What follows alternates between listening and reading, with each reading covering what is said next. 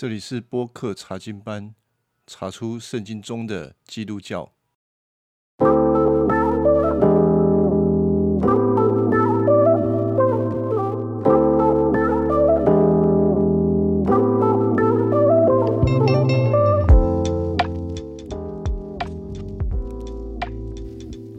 好，我们回到创世纪的第四章后半段。那其实后半段到第五章这一段是蛮多的家谱啊。通常我们读圣经看到家谱的时候，都会跳过去，或者很快的给它扫一遍，扫一遍算是不错的。那我在预备录这一段节目的时候，也想了蛮久的一段时间的，因为哦，我们通常对家谱没有什么兴趣。那当然里面有很重要的信息在里头。那如何从这些信息里头去筛选一些对听众信仰有帮助的部分，然后又不会觉得太枯燥，是一个不容易的一个工作。那我自己想了之后，整个第四章到第五章这段家谱，它告诉我们，我认为有一个最重要的信息，就是要。给每一个传道者盼望。什么叫做给每一个传道者盼望？那个盼望是什么？还有谁是传道者？传道者要负担什么代价啊？这都是我们需要去考虑的。那首先呢，我要讲的传道者，指的不是在呃教会上面的那些牧师。传道人，当然他们是传道者，但我要讲的，他是一个每一位基督徒都应当有的职分，都是一个传道者。简单讲啊，就是口语化，就是每一个基督徒都是要传福音的，都有传福音的责任，跑不掉的。那传福音的基督徒啊。他要负担什么样的代价呢？绝对有代价的。传福音不可能没有代价，因为你在传福音的过程当中，哦，你要面对的是那一些不信福音的人，怎么愿意听你讲？那你可能前面就得负担很多的时间啊，你要做很多的预工啊，好不容易。就是把他弄好，可能请他吃顿饭啊，喝杯咖啡啊，让他坐下来，让他听听你讲。你有的时候当然不一定是讲一些呃很完整的福音信息，有可能是听你讲一些你在信仰当中的见证。我想这个都是一种传福音。你要做成这样子的工作，就要花很多的时间，要付代价了。当然也有可能你。讲了福音的信息，或者你跟他讲了一个你很很喜悦的一个见证，结果对方是呃不领情也还好啦，就是没反应也还好。可是有的时候是反过来，就是呃指引你，然后冷漠，然后对你这样就不太愿意再跟你吃饭的，也有可能啊。或者是当中，他觉得你有一些东西是很冒犯他的，这些都有可能是基督徒在传福音要负担的代价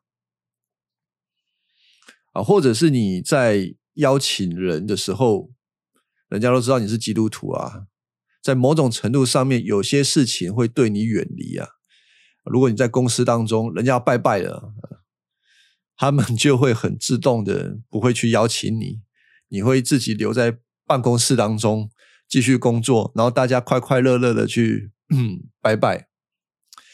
我就有这样子的经验啊，很有趣啊。那个那个时候大家去拜拜，我一个同事，他不，他他他是那个柜台小姐，他专门处理拜拜的事情。他就说：“哎，大家可以拜拜了，拜拜了。”然后看到我的时候，他突然讲了一句话，他说：“哦，还好。”还好我没有信教，我可以去拜拜。好像信了基督教，然后不能去拜拜，是一个很可惜的事情啊。对他而言是这样子的啊。那当然，对基督徒，我们知道，当然不拜拜一点都不可惜啊。我们为什么要去拜拜呢？我们就拜真神，为什么要去拜拜呢？所以这个是你你公众的表达你是一个基督徒的时候，你可能会在某一些事情上面就会跟人家有隔离啊，或者是像。呃，你在某一些社交场合里面，你表明你是基督徒的时候，人家也会对你另眼相看。当然，这种另眼相看不一定是用一种正确的角度去理解基督徒啦，因为大多数的非基督徒认识基督教，都不是透过教会一个正确的管道来认识，都带着一些从文化当中或者是一些嗯一个。或者是某一些经验来认识基督教、基督徒，所以都会有一些偏见。当然，你说你是基督徒，他们就以为哦，你是一个道德很高的人啊，所以最好不要跟你讲一些五四三的。如果要讲五四三的，就会离你比较远。当你是基督徒的时候，你就是要面对这样子，跟人家不一样。嗯，人家会自动把你分分隔出来呀。啊，所以这个都是成为一个基督徒你会负担的代价啦。那负担这个代价有什么好处嘞？就我就讲那个最重要的好处了，就是我们的盼望到底是什么？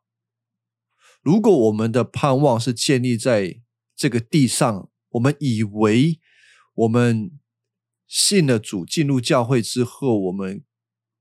人就是不断要在这个地上建立我们的好，呃，为了一个更好的生活来认识神的话，那我我想那个不是不是基督教最重要的事情基督教的盼望不是建立在地上的。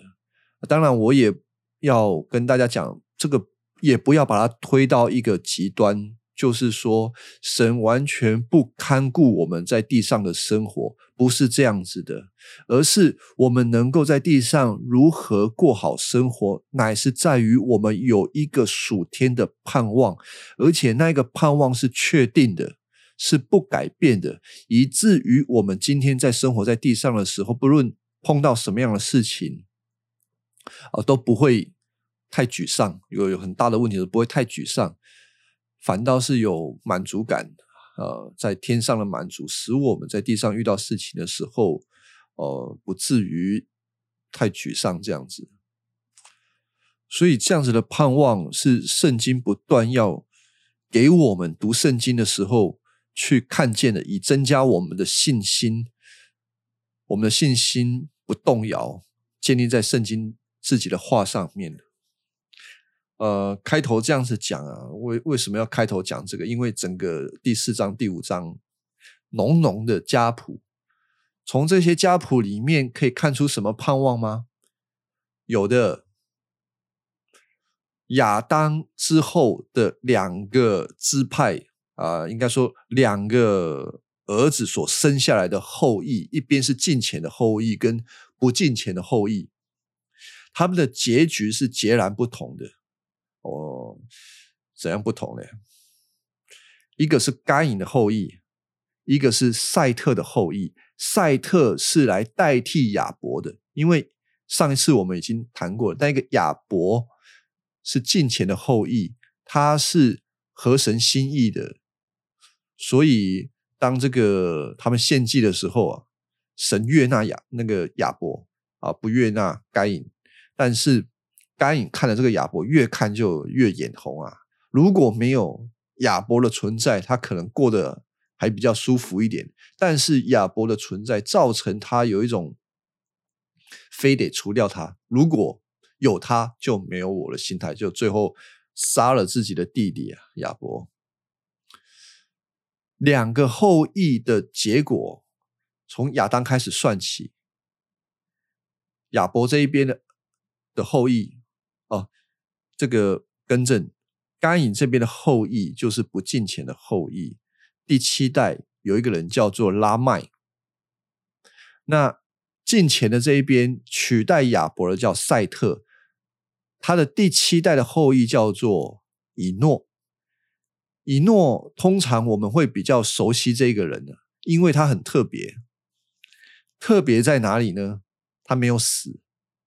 在旧约圣经当中，只有两个人他没有经历死亡啊，一个是呃先知以利亚，啊，第二个叫做以诺。呃，其实时间来讲，应该是以诺在前面，以诺是比较早的。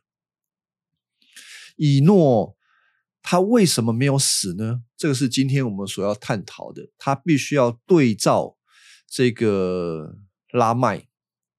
那我们从这个创世纪第四章这边来谈哦，从第十七节开始讲到，甘隐他离开了神之后，他想要自己过自己的生活，他不要让神来管理，他要远远的离开神。那远远的离开神，他也娶了妻子。有些人差出来要。我我先回答一个问题，一定会有人问说：“哎，那个什么，那他老婆从哪里来的？”这个问题其实没有那么难。有些人会说：“哦，那一定是有其他地方的人早就有人了。”呃，我我不会认为这是一个答案，因为你如果说地上还有其他人的话。我们会有很多神学上面的问题，一个一个跑出来。最重要的那个问题就是亚当夏娃并不是人类的始祖，所以亚当夏娃不能代替全人类在伊甸园受考验啊！所以整个人的罪的归算都出问题，也包括了耶稣基督的义的归算也会有问题。整个圣经。比较合理的，让我们看出来，就是亚当夏娃就是全人类的始祖。好，那既然是全人类的始祖，我们就很容易理解啊，他那个老婆从哪里出来了？当然不是神又另外从泥土这边捏捏泥巴给他捏出来的。亚当在生完这个赛特之后，又活了几百年，这一段时间。他们肯定不会闲着，他们会继续的生很多很多的小孩。啊，《创世纪》第五章第三节，亚当一百三十岁的时候生了一个儿子，跟他一模一样，给他取名叫做赛特。这个一模一样，当然我们必须要想到，为什么要特别讲一模一样呢？就是承接了这一个。神给亚当近前后裔的形象啊，所以特别有这样子的描述。那生了赛特之后，又活了八百年，并且生男育女。亚当死的时候是九百三十岁啊，八百年的时间。一个小孩子长大到这个差不多十六七岁，其实就能够嫁人的。甘隐要找到老婆，其实不是一件很困难的事情的。所以甘隐呢，跟他的妻子同房就怀了孕。哎，这一定又会有人问一个问题，就是啊，怎么可以这个这个兄妹结婚生小孩，这可以吗？哦。今天我们的基因跟那个时候的基因，当然都是基因啦。今天的人身体这么差，不是没有原因的。科技越进步，并没有让我们活得越老啊！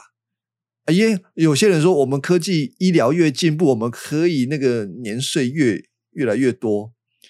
其实这样的讲法是不太实际的，因为。你活得越老，你的品质并没有增加啦。就是我们虽然活得越老，但是大多数的时间是躺在床上，在病床上面，不然就是坐在椅子上面看电视。这个时候，我们人的基因已经受到环境的污染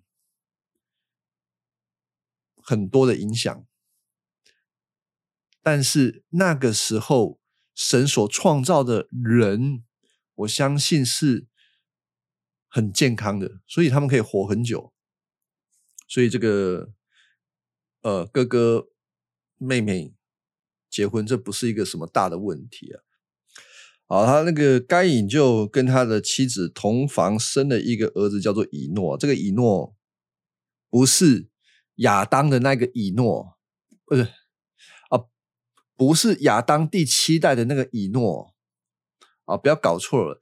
这个以诺是甘隐的儿子以诺啊，要分开来啊，不要搞错。好，甘隐生的这个儿子叫以诺，以诺呢？就建造了一座城啊！甘隐建造了一座城，以儿子的名字来称为那座城。这个以诺的意思就有开始的意思。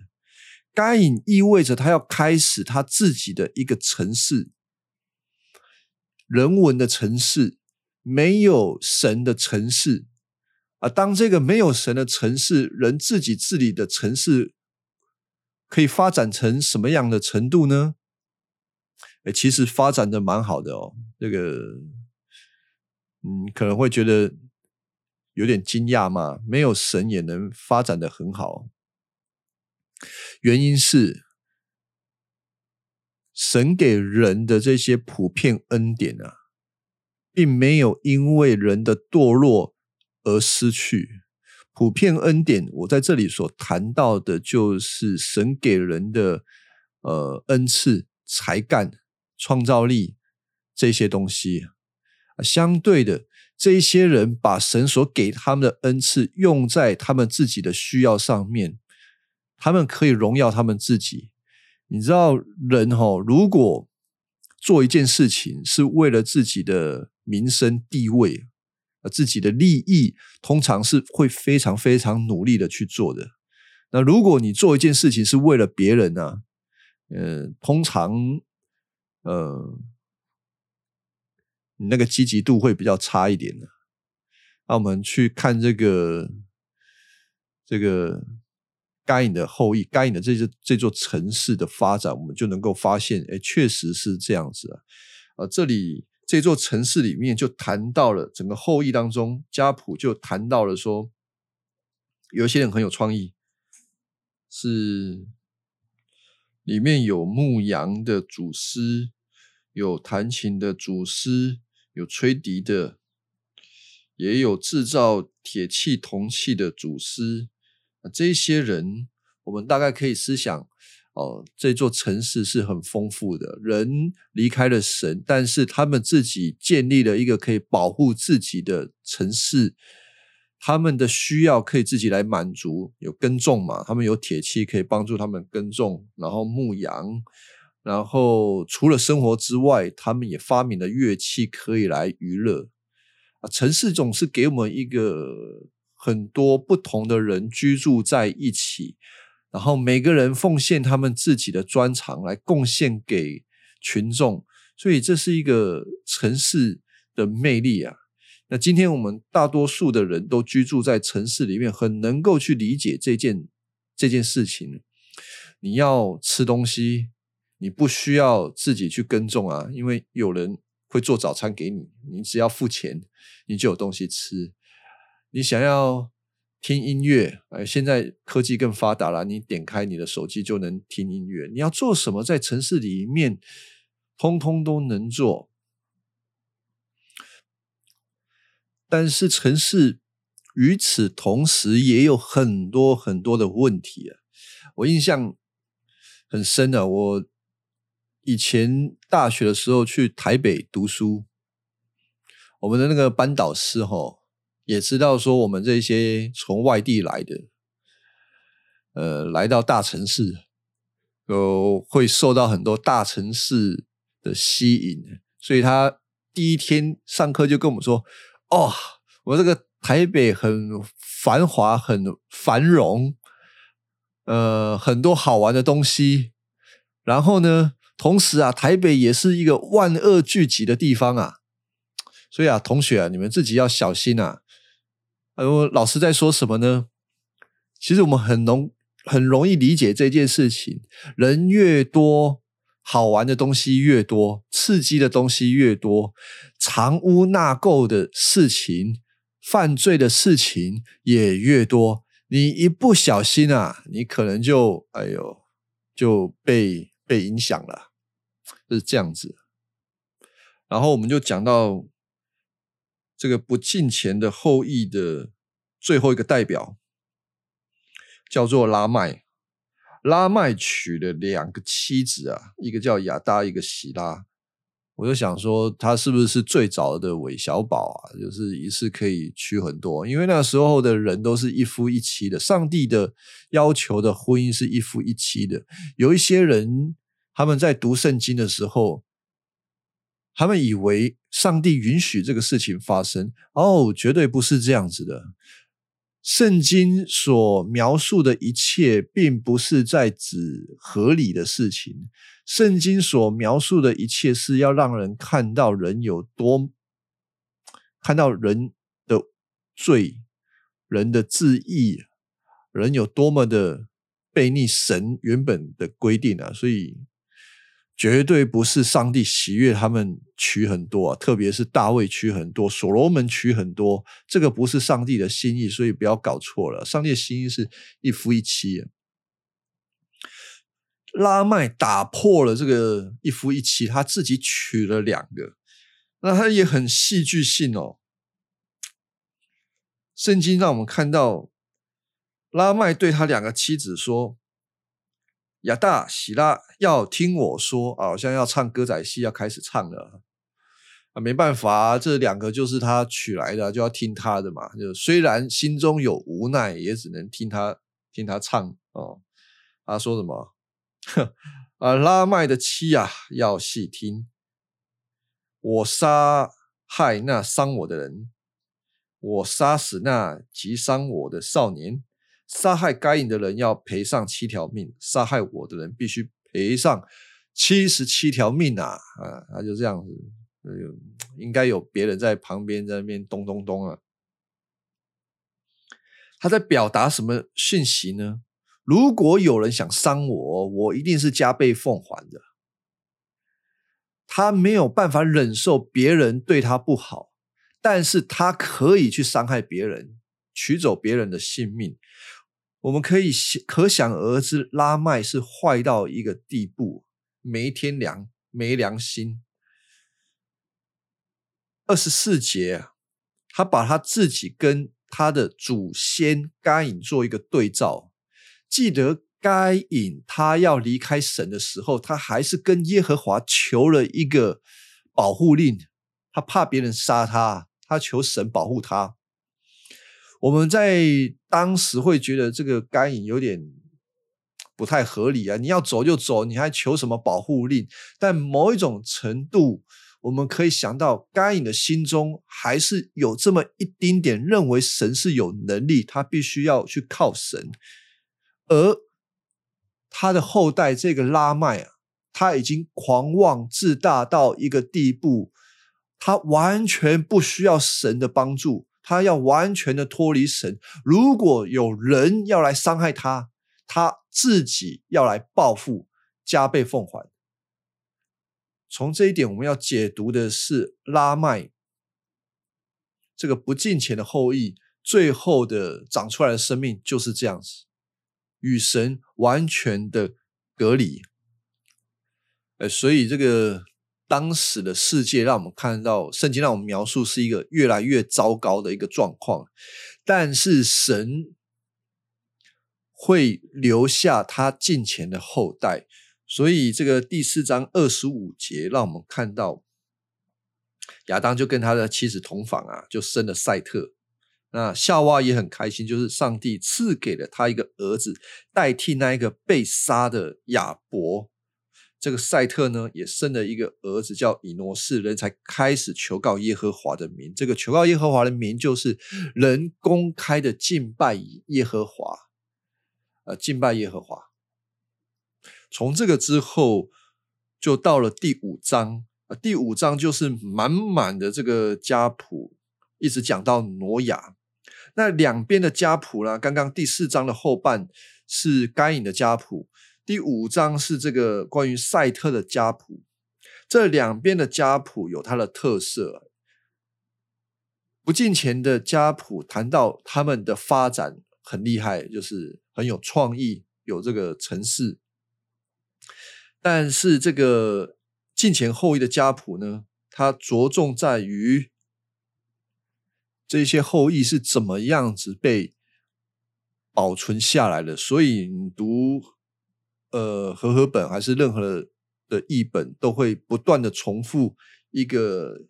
一句话就是生儿养女，生儿养女，这是神的心意。在整个第五章的家谱里面，我们需要注意到一件事情，就是刚刚讲的挪亚，啊，不是挪亚啦，是以诺啊，这也是我这个节目想要谈到的主题啊，我们。传道者，基督徒是一个传道者，传福音的人，他要面对什么样的环境呢？以诺对应的是拉麦，最坏的环境里面生出最近前的后代。这个以诺与神同行，圣经都这样描述。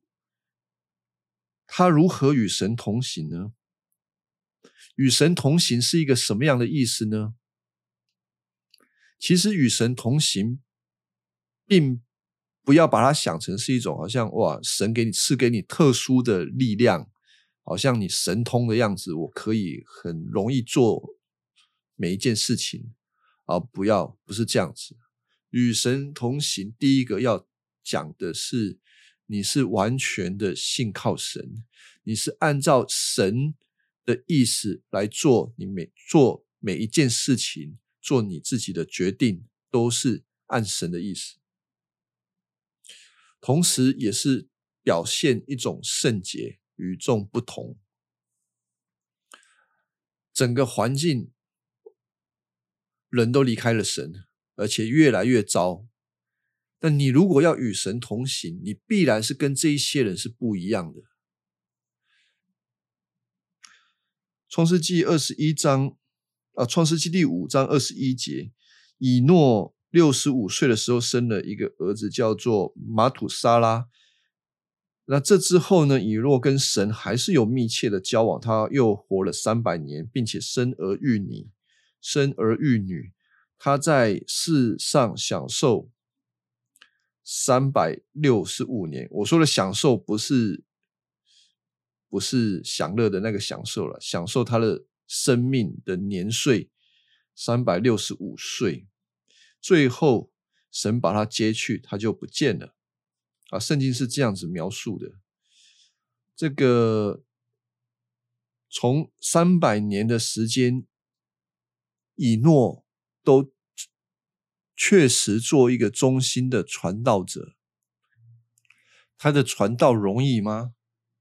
当然不容易啊！因为我们刚刚谈到，他所对应的时代就是拉麦的时代。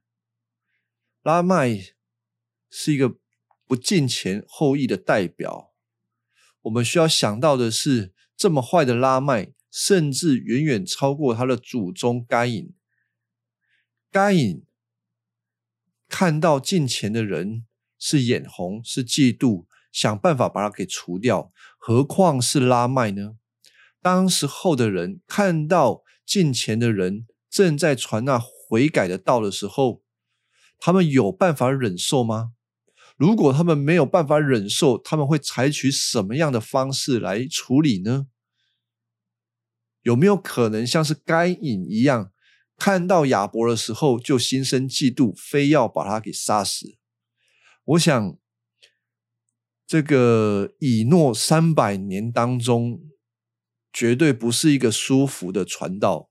他的侍奉一定是极其的艰难，要面对很多人对他的攻击。然而，神保护他，在这三百年当中，他能够忠心的传道，他与神同行。以诺在地上过了三百年这么辛苦的过程，最后神把他接走了。为什么神要这么做呢？不让他，嗯，不让他死亡呢？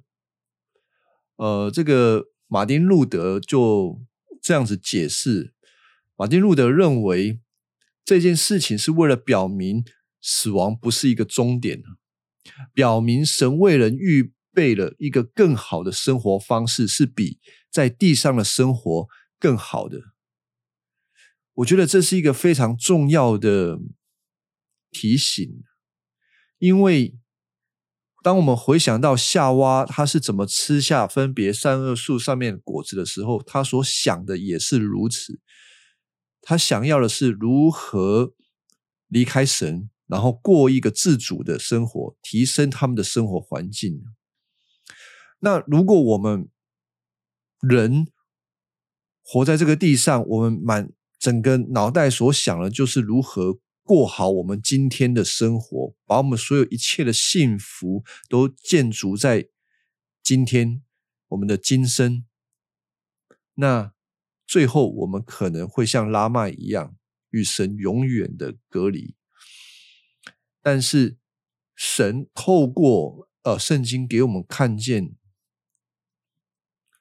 他为我们预备一个更美好的生活，不是在地上的。是在天上的，这也使得每一个基督徒，如果我们真的很认真的在传福音，或者是我们在我们自己的工作岗位上面发挥出基督徒应当有的影响力，虽然有的时候可能会有不舒服哦，有的时候会面临一些挑战，然而。我们有一个从天上而来的盼望，就是地上的辛苦总是暂时的，天上更美的生活是永远的。当我们这样思想的时候，我们就能够忍耐的过去。希伯来书五章八节也谈到了耶稣基督，他虽然为神的儿子，他也是受到苦难，因着苦难学习了顺从。然而，他的顺从却得到了永远的生命。神就是父神，使他复活，并且接他到天上啊，那是永远的家乡，为所有一切信耶稣基督的人所预备那更美好的地方。然后，我们还有一点要注意到的是，以诺他在六十五岁的时候生了一个儿子。他的儿子取名叫做马土沙拉。马土沙拉有什么特别的呢？呃，第一个比较容易看到的是，他活了很久，他是圣经历史当中活得最久的一个人。但其实他活得久并不是重点啊，重点在于马土沙拉他的名字。挪亚给他取名叫做马土沙拉，意思就是。他死了，大灾难就来了；他死了，洪水就来了；他死了，审判就来了。差不多是这个意思。马土沙拉的死将会结束这一代人呃的历史。马土沙拉他也生了一个儿子叫拉麦，那个不是。那个不是坏蛋拉麦，是马土沙拉的儿子拉麦。拉麦又生了挪亚，就是那一个挪亚方舟的挪亚。那挪亚也是一个异人，应该说从赛特的后裔这一边都是上帝自己所保存下来的百姓，他们在自己的时代当中都必须要承接传福音的工作。他们每一个都是传福音的人，而挪亚在传福音的同时，马土沙拉的时间是重叠的。等到马土沙拉死后没几年，洪水就来到。神对那时代的人没有听他话的，没有悔改的，通通都要灭亡。而最后面我们看到的是。除了挪亚一家八口以外，所有的人都死在那个时候了。所以，从创世纪的第四章到第五章，我可以说是一种人类历史的缩影，浓缩在这两章里面。当马土沙拉在传道的时候，我们可想而知，对当时的人何等的刺耳。因为他来传福音的时候，我们就知道那一个人死了。神的审判就来了，这是一个福音吗？啊，这是一个让人很不舒服的福音，好像不听你的话，我们就有难了，我们就有大灾难了，我们都要灭亡了。所以那时候的人怎么看马土沙拉呢？肯定也是不给他好脸色看的。但是那边的人。不管有没有给马土沙拉好脸色看，神的审判一定会来。照着挪亚给他儿子取的名字，他死了，洪水就来了。神也吩咐了挪亚去建造方舟，使上帝他自己的百姓可以留下来。我想，这个创世纪第四、第五章就是一个人类的缩影。从创世纪第四、第五章，我们看到近前的后代跟不近前的后代，以至于我们一直到了新约，看到那一位真正上帝的儿子。我想他是一个更好的马土沙拉。耶稣基督来的时候，许多他自己的百姓也是轻看他。根本不去理会他所传的到底是一个什么样的福音呢？但是不论他们听也好，不听也好，神的审判一定会来到。约翰福音三章十七节这边谈到，因为神差他的儿子降世，不是要定人的罪，乃是要拯救因他而得救。这跟马土沙拉一样，当他们在传福音的时候。不是要定人的罪，而是要给他们一个从罪里面离开罪的出路，开一条道路给他们。但是这些听到神福音的人，他们却不愿意，他们要留在最终，要留在自己的生活里面，他们不愿意回应神。所以，约翰福音三章十八节又说到。信他的人，当然包括了那些传异道的以诺、马土沙拉，还有挪亚。信他们的道的人就不被定罪，而不信的人罪已经定了，因为他不信神的独子的名。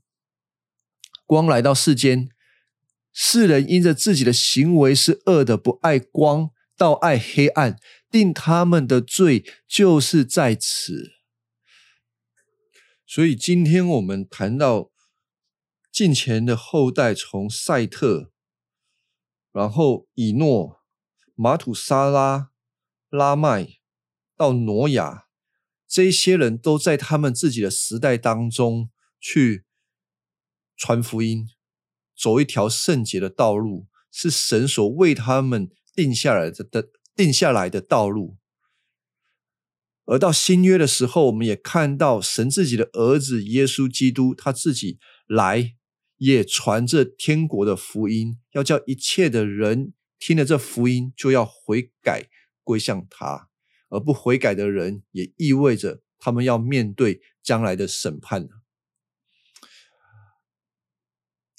而什么是上帝自己百姓的盼望？以至于他们可以忍耐地上的这些挑战跟困难呢？我想都是天上有一个真正更美的天家在等候着我们。这是以诺、马土沙拉、拉麦、挪亚。还有我们的救主耶稣基督，一直到我们每一个人所向往要共同生活的地方。既然有这么美好的地方，我们就要存着一颗信心去持守，也让我们在地上的生活也可以做一个专心于传福音的基督徒。专心传福音，当然不只是做一个传福音的工作而已，也包括了这个你在各自的工作岗位上面。你在你的家庭当中如何发挥你基督徒的影响力？这个都是在传福音啊！所以传福音它是一个生命性的，是全方位的啊。虽然很不容易，但是我们需要去思想的是，我们在地上的生活其实短短也不过是几十年。所以从这个角度来看呢，我们也不太需要去羡慕哦，以诺被主接去，不用经历死亡哎，因为他要 劳苦三百年，而我们呢，可能坚持个几十年，哎呀，就这样过去了。哎，所以那个生命不要太长，也也是有好处的。哎，好吧，那个我想。今天这个第四、第五章就讲到这边，呃，谢谢大家的聆听。